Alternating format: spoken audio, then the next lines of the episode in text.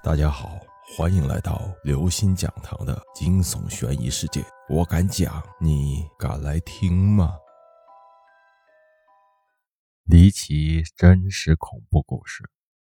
不知道为什么，学校的顶楼居然有一个电话。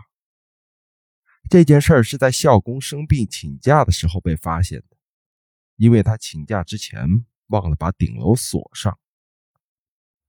高中生最喜欢把这种奇怪的事情说成校园传说，我们也不例外。于是就出现了那个电话会在半夜十二点响起这样的说法。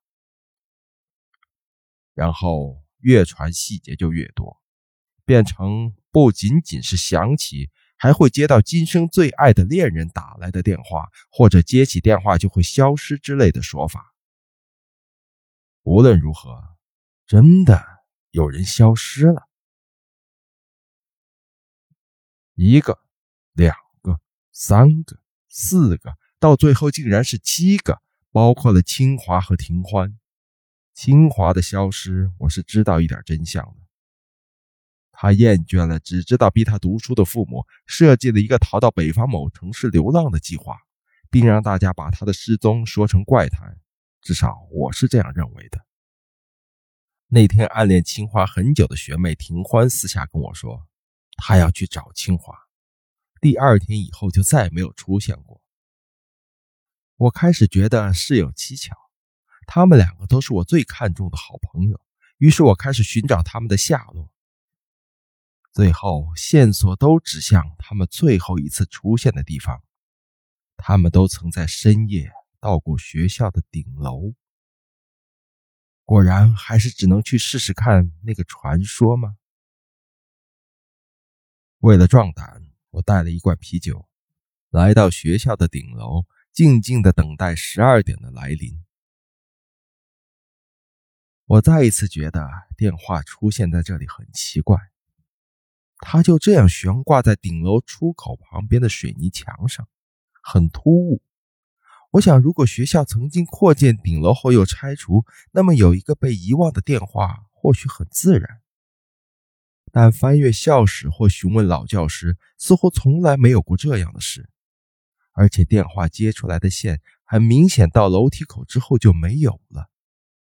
如果他真的想起来，本身就是一件恐怖的事情，更不用说去接听了。但是他真的想。是叮铃铃那种类型的铃声，怎么办？真的要接吗？我想起他们两个人的笑脸，好吧，只能接接看了。喂，喂，电话那头出现的是庭欢天真的声音：“你是学长吧？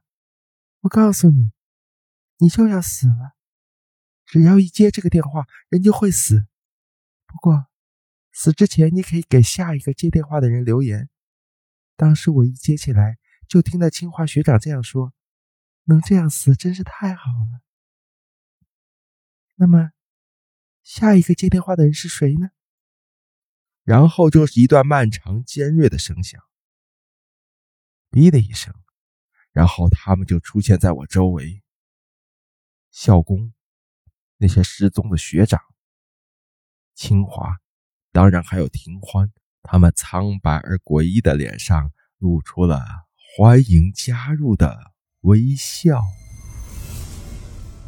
各位听众朋友，本期节目到此结束。如果您喜欢，请关注、订阅、点赞、转发四连击，谢谢您的支持，我们下期再见。